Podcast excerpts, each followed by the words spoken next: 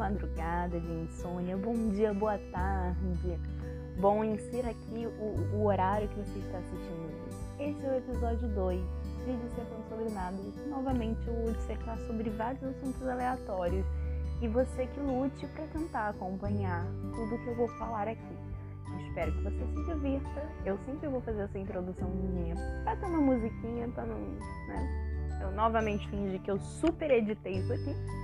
Mas o áudio tá melhor desse, tá, gente? O áudio desse eu, eu acertei na, na tonalidade do, do volume. E, e é isso. O episódio tá um pouquinho maior do que da semana passada, porque eu falei mais. Acontece. Então, bom episódio aí pra vocês.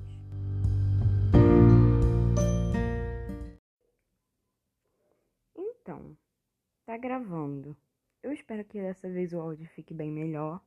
Dessa vez eu vou falar um pouco mais alto usando o microfone um pouquinho melhor. E é isso, tá?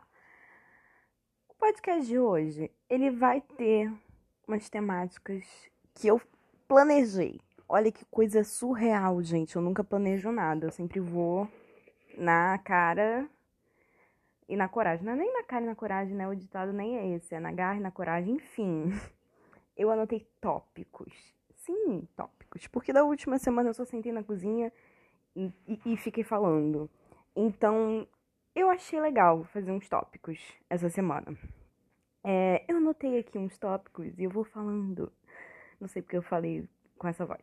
Mas assim, primeiramente, já vamos começar um pouco politizado aqui? Vamos, né? É, hoje no dia que eu estou gravando isso, quer dizer, no dia anterior que eu estou gravando isso, teve o discurso do Bozo, né, do Bolsonaro, nosso querido presidente, né, é, na ONU. Eu não vou dissertar sobre isso, não.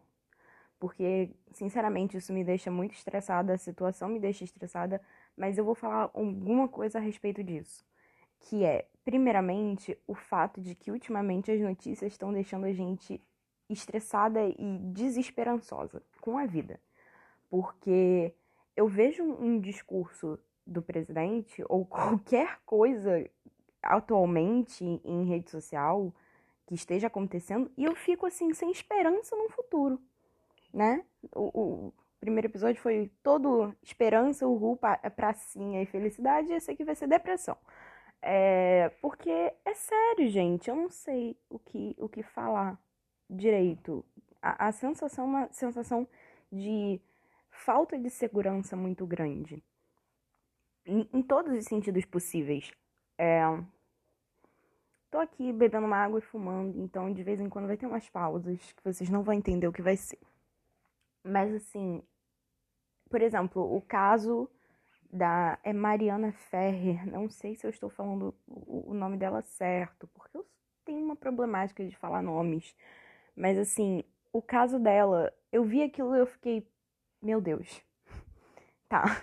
Cadê, cadê a humanidade das pessoas? Não acredito em mais nada, né? E esse lance do discurso do Bolsonaro reforçou isso, porque tá tudo tão caótico que eu fico assim, meu Deus, não é possível que isso esteja acontecendo. Porque nem nos meus piores pesadelos isso iria estar acontecendo. É muito fora de uma realidade que eu considero ideal, né? E aí, tipo, ainda entra o fato de que tá tudo muito caro. Não sei se vocês reparam, eu, por exemplo, eu não moro sozinha, porque eu divido apartamento, mas teoricamente eu moro sozinha sem a minha família. E quando a gente vai fazer compras, eu percebo claramente agora o preço das coisas absurdamente caro. Tipo, outro dia mesmo eu fui com meu colega de apartamento é, comprar uma banana. E a banana tava tipo seis reais. E isso, assim, eu particularmente acho caro. Muito caro. Tomate estava caro. Tinha muita coisa cara. Né? E ninguém tá com dinheiro. Porque, assim, tá sem emprego para muita gente. Tá, tá sem nada. Assim, auxílio emergencial do governo não, não ajuda tanto assim quanto parece que ajuda de acordo com, com o governo mesmo, né? Mas assim, é, é, eu não sei quando que isso vai melhorar, se é que vai melhorar. E eu nem quero que esse podcast fale sobre isso, porque eu acho que isso deveria ser uma conversa mais tranquila, para vocês ouvirem relaxando. Mas o ponto é que, se você também tá desesperado com esses motivos, com essas coisas, com essas falas e com os acontecimentos, saiba que você não está sozinho.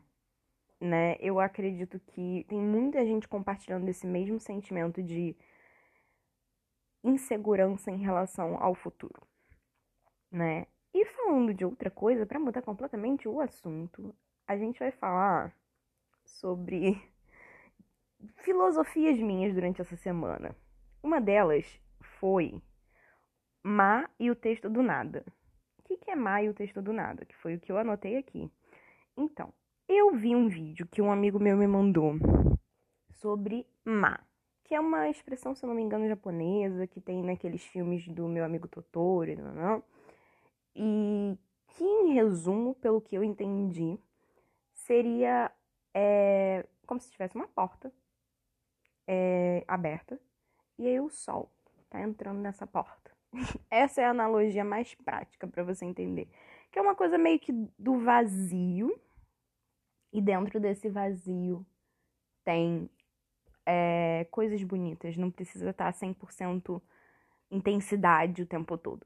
Que linka com o que eu falei no primeiro episódio do negócio de você só parar na pracinha e ficar olhando as coisas ao redor e não ter tanta expectativa das coisas. Que eu acho que é isso, que meu amigo mandou isso depois, acredito, de ouvir o, o episódio e eu fiquei muito. Caraca, isso complementou muito na minha cabeça tudo que eu tava pensando do sentido de, tipo, a gente sempre acha que as coisas têm que acontecer numa intensidade, numa velocidade, numa pressão muito grande de, de 80 km por hora. E às vezes as coisas podem só estar tá 10 km por hora menos, caminhando numa pracinha, caminhando numa calçada. E aí eu escrevi um texto sobre isso.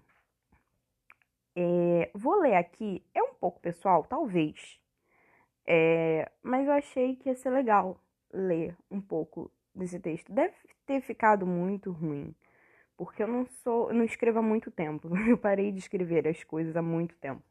Mas isso me fez querer voltar a escrever. Então, vamos lá. Vou tentar até usar aqui um pouco do, da minha teatralidade, das minhas aulas de leitura dramatizada, para dar uma emoção para esse texto. É, a ausência das coisas não quer dizer que não há nada ali para ser contemplado. Às vezes, no espaço em que não se tem nada acontecendo, há mil outras coisas que estão lá, e elas são tão pequenas, nem se percebe quando o foco está na parte intensa da vida.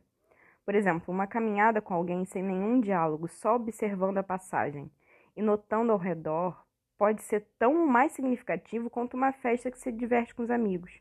Dividir o silêncio com alguém é especial, você não precisa preencher aquilo. Já tem algo preenchendo. Não precisa ter intensidade em tudo ou ter acontecimentos constantes em tudo. Se você fechar os olhos, respirar fundo e se concentrar em tudo que está ao seu redor, terá percepção real do que o tempo é, algo lento e gradual. Outro dia estava num local cheio de pessoas. Entretanto, reparando em alguns detalhes, foi como desacelerar e congelar o momento. E isso é como uma viagem de trem com uma música boa tocando ao fundo, onde a imersão do espaço é maior do que se pode recriar. A vida é uma viagem de trem para lugar nenhum. Gente, tô poética, tô poética. Esse foi o texto que eu escrevi. E assim, gente, coisas a dissertar sobre. A vida é uma viagem de trem para lugar nenhum, sabe? a gente não sabe para onde a gente está indo, a gente não sabe o que, que a gente vai fazer quando chegar lá, e a gente nem sabe se tem um chegar lá, se às vezes conquistar tudo que a gente queria é realmente o que a gente queria, entendeu? Então o que a gente pode fazer é sentar e apreciar a viagem. Eu, particularmente, amo apreciar qualquer viagem, seja ir de ônibus para a faculdade, seja pegar um metrô para ir para casa da minha avó. Eu adoro botar uma musiquinha no fone para compor uma trilha sonora, para fingir que eu tô num clipe e ficar olhando as coisas passando, o, os cenários mudando, as pessoas. Eu sou o tipo de pessoa que repara em todo mundo na rua. E não de um jeito ruim, de ai, olha aquela roupa. Não, é tipo de reparar. O que, que eu posso descobrir e criar uma história para aquela pessoa? Isso é, pode ser ruim ou bom, dependendo do, do jeito que você faz isso, né? Não é para você criar uma história para aquela pessoa e achar que aquela pessoa vai ser assim. Mas eu gosto de olhar e reparar por que, que aquela pessoa tá meio ansiosa naquela viagem de ônibus? Será que ela tá indo para algum lugar? Será que ela tá indo para alguma entrevista de emprego? Por isso que ela tá nervosa? Então, tipo, às vezes, nesses momentos aí você tá olhando as pessoas no ônibus, é, você pesca tanta coisa, sabe? Enfim, eu acho que o texto fala por si só sobre o que eu queria dizer sobre isso tudo, né? E. E fica nisso. Fica nisso, fica essa reflexão, até para não me alongar muito, porque eu quero falar de outras coisas aqui também. né? Outra coisa que eu anotei aqui para falar é o filme que você mais viu na vida é a sua personalidade. Eu não sei de que fontes ornamentais eu tirei isso, fontes vozes da minha cabeça, mas eu li em algum lugar uma vez que o filme que você mais viu na sua vida ou seu filme favorito, depende do contexto, né, da pessoa, se ela não, não vê muitos filmes repetidos, mas assim, o filme que você mais viu na sua vida, ou que você considera o seu favorito, ele é a sua personalidade. E eu testei isso com alguns amigos meus, eu fui perguntando qual é o filme que você mais viu na sua vida, ou o filme que você mais gosta. E aí a pessoa foi falando do filme e eu falei, agora fala relacionando esse filme com você mesmo. E, nossa, saiu conversas ótimas, conversas profundíssimas. É... E eu percebi que isso pode ter um fundo de verdade, essa teoria, fontes, vozes da minha cabeça. Porque, por exemplo, agora eu vou abrir um debate aqui pessoal. O meu filme favorito são vários, na verdade, né? Eu tenho Silêncio dos Inocentes, tenho Orgulho e Preconceito, tem Harry e Sally feitos um para o outro. E todos eles têm um linkamento comigo, né? Todos eles têm alguma coisa que tá muito presente na minha personalidade. Mas todo mundo sabe que o meu filme favorito que eu vi mais vezes é a Bela Fera. Isso não tem discussão. Qualquer pessoa que me conheça minimamente sabe que é isso. Aí, vão, gente que não me conhece vai ouvir e falar: Meu Deus, essa menina adulta já gosta de Bela Fera? Sim, gosto. Lidem com isso. Não vai mudar. Não mudou nem desde os meus dois anos de idade. Não vai ser agora que com 20 anos vai mudar. Mas a questão é: por que, que eu gosto tanto de A Bela Fera e por que, que essa teoria fez muito sentido na minha cabeça? Analisando assim Bela Fera, eu não acredito que esse podcast vai virar uma análise de Bela Fera, mas tudo bem. Analisando Bela Fera, o que, que a Bela mais quer durante a história toda, antes de ir pro Castelo da Fera? Ela quer conhecer o mundo, ela quer ser mais do que só uma pessoa que mora no interior e que tem aquela vida pacata.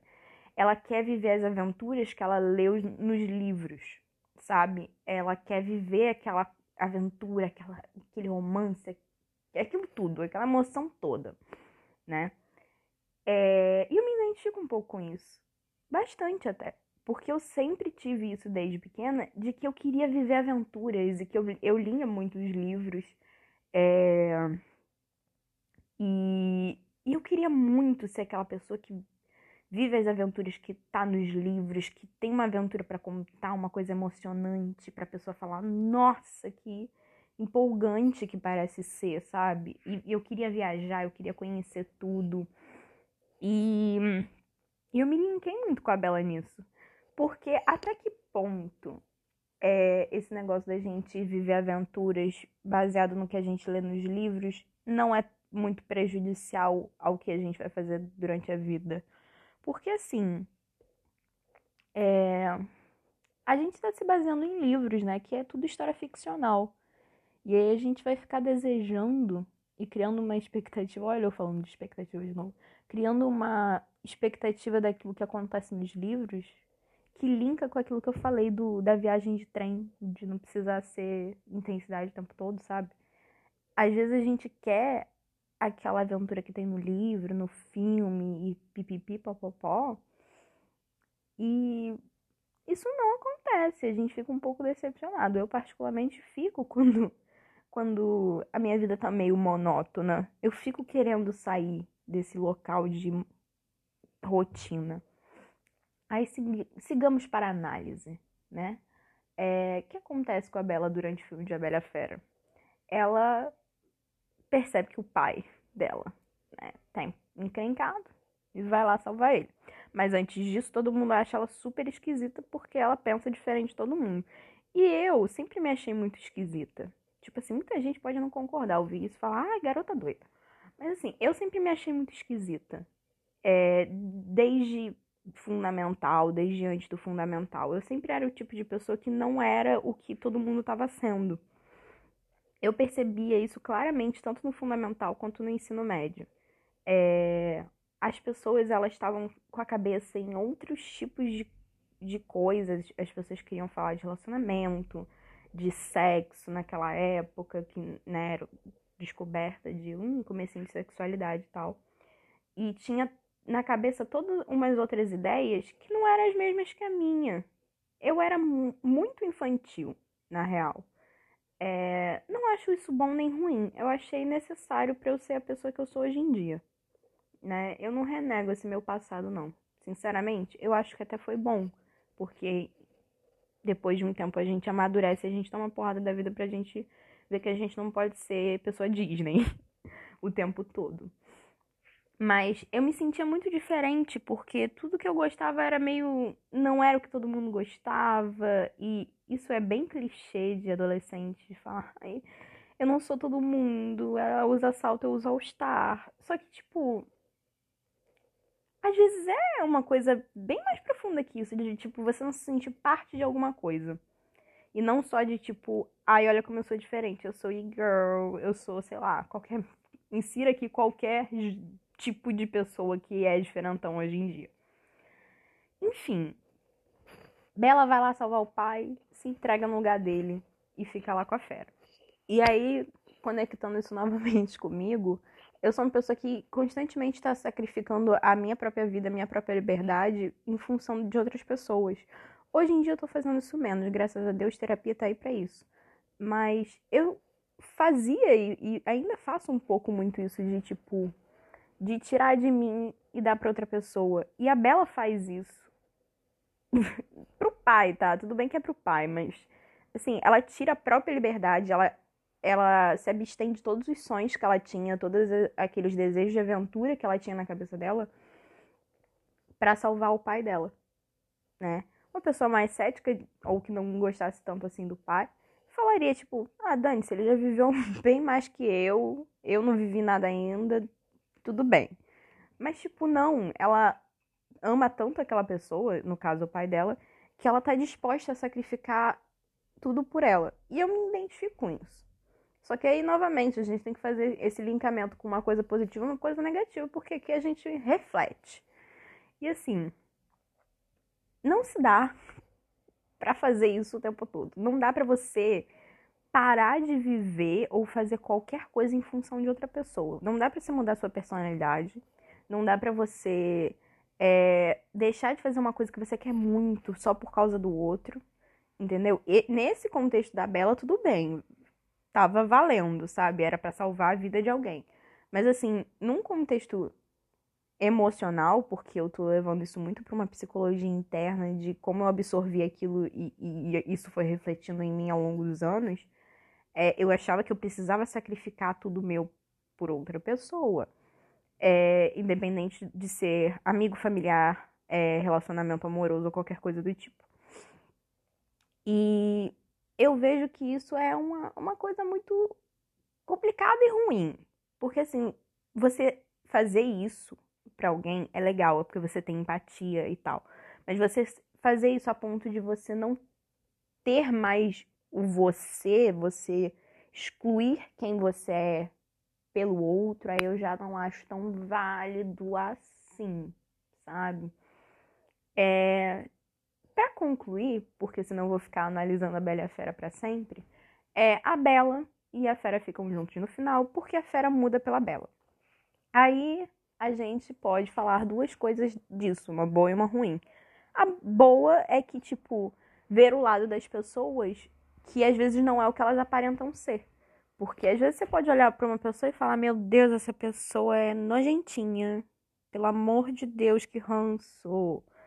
E aí você dá a oportunidade de conhecer aquela pessoa e você vê que ela tem fraquezas, que ela tem sonhos, e ela tem medos, e ela tem muita coisa por trás daquilo que você já estava pré-julgando ela.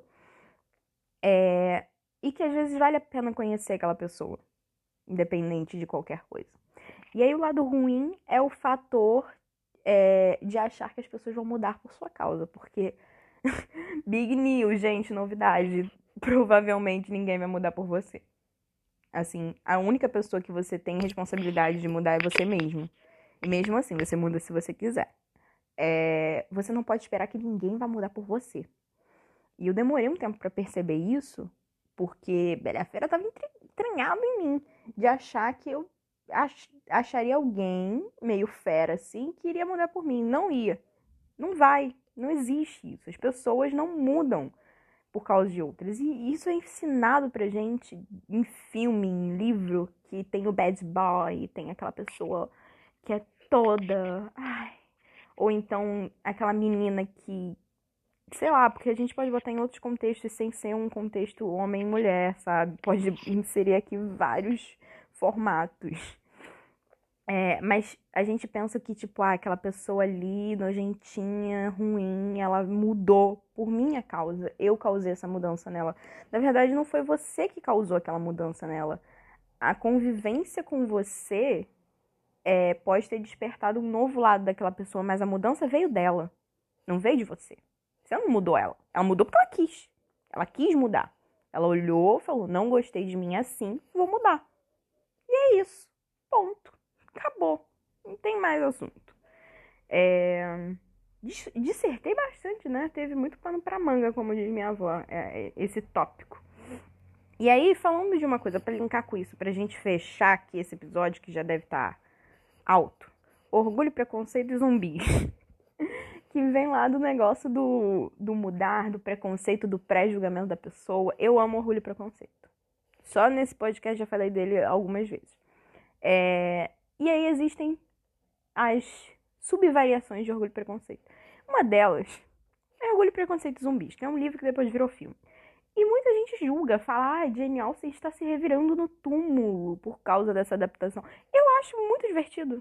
Eu acho. É, é, tudo bem que eu sou suspeita para falar, porque eu adoro filme é, daqueles gêneros que é tão ruim que fica bom. Porque eu, eu gosto de filme trash, eu gosto daqueles filmes que, que assim, o roteiro não é nenhuma obra-prima, nenhum conceito foi aplicado ali, é só para você passar um tempo, é puro entretenimento, igual reality show.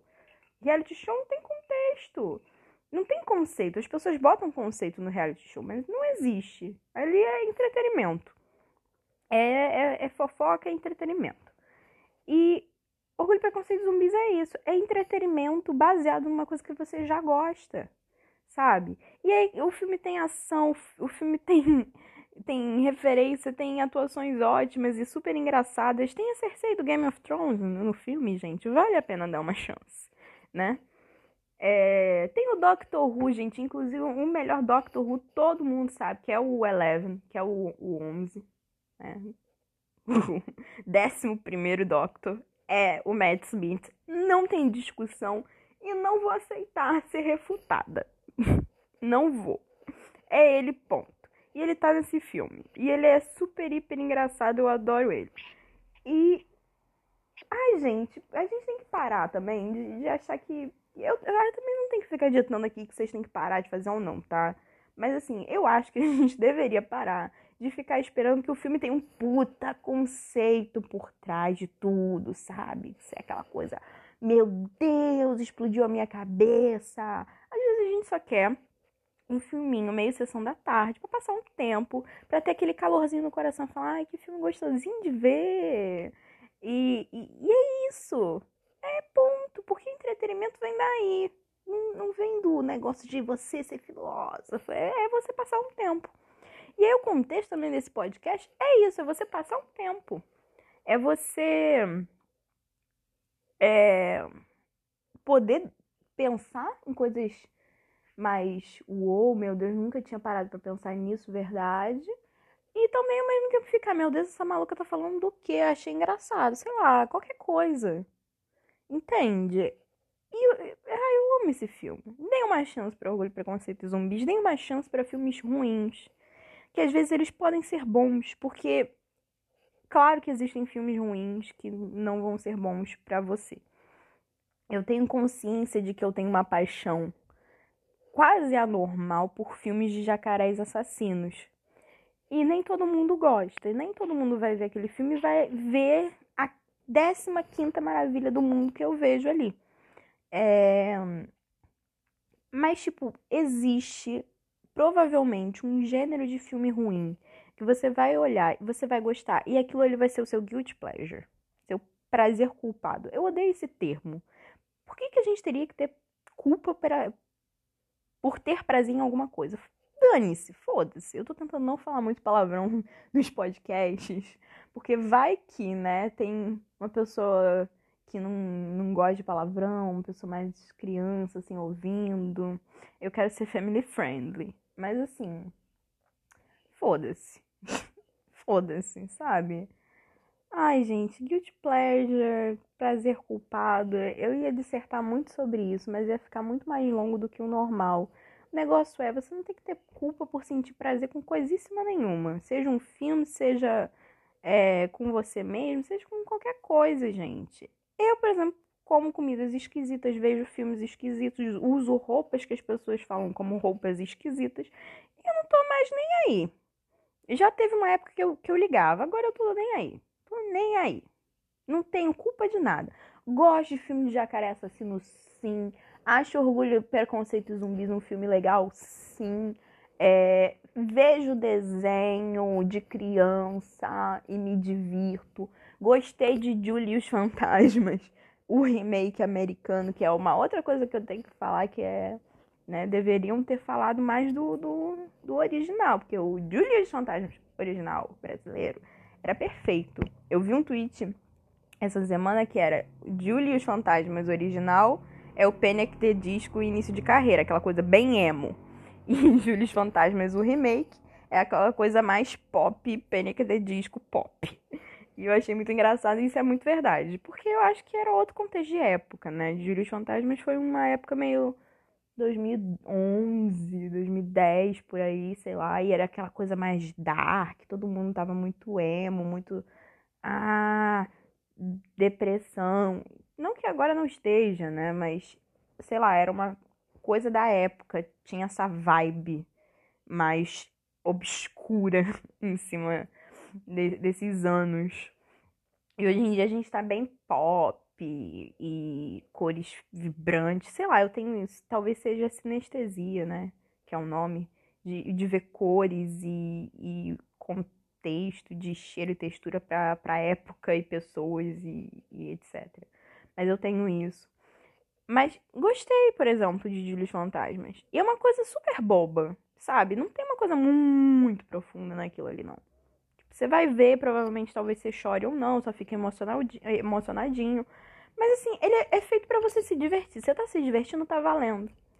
E assim como esse podcast, pra gente encerrar, se você tá se divertindo, quer dizer que tá valendo.